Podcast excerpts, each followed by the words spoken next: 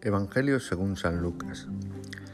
Un sábado entró Jesús en casa de uno de los principales fariseos para comer, y ellos lo estaban espiando. Notando que los convidados escogían los primeros puestos, les decía una parábola. Cuando te conviden a una boda, no te sientes en el puesto principal, no sea que hayan convidado a otro de más categoría que tú.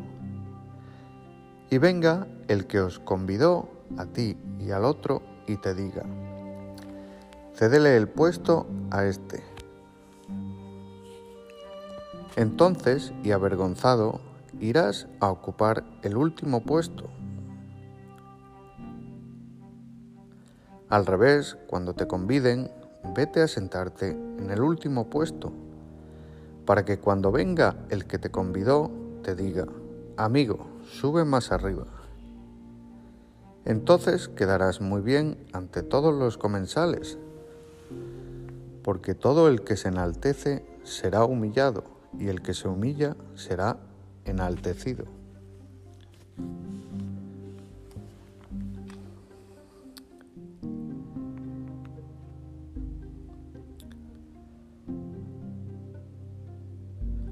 Como meditación y reflexión nos puede ayudar San José María, que Dios, por su inmensa bondad y misericordia, quiso que dejara una marca profunda en la espiritualidad de nuestro tiempo a través de la difusión de la búsqueda de la santidad en medio del trabajo profesional y del cumplimiento de los deberes ordinarios del cristiano.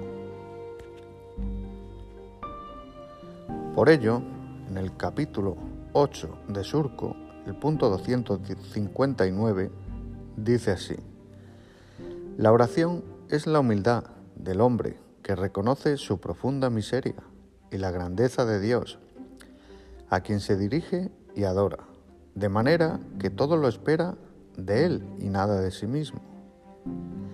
La fe es la humildad de la razón que renuncia a su propio criterio y se postra ante los juicios y la autoridad de la Iglesia. La obediencia es la humildad de la voluntad que se sujeta al querer ajeno por Dios. La castidad es la humildad de la carne que se somete al espíritu. La mortificación exterior es la humildad de los sentidos. La penitencia es la humildad de todas las pasiones inmoladas al Señor. La humildad es la verdad en el camino de la lucha ascética.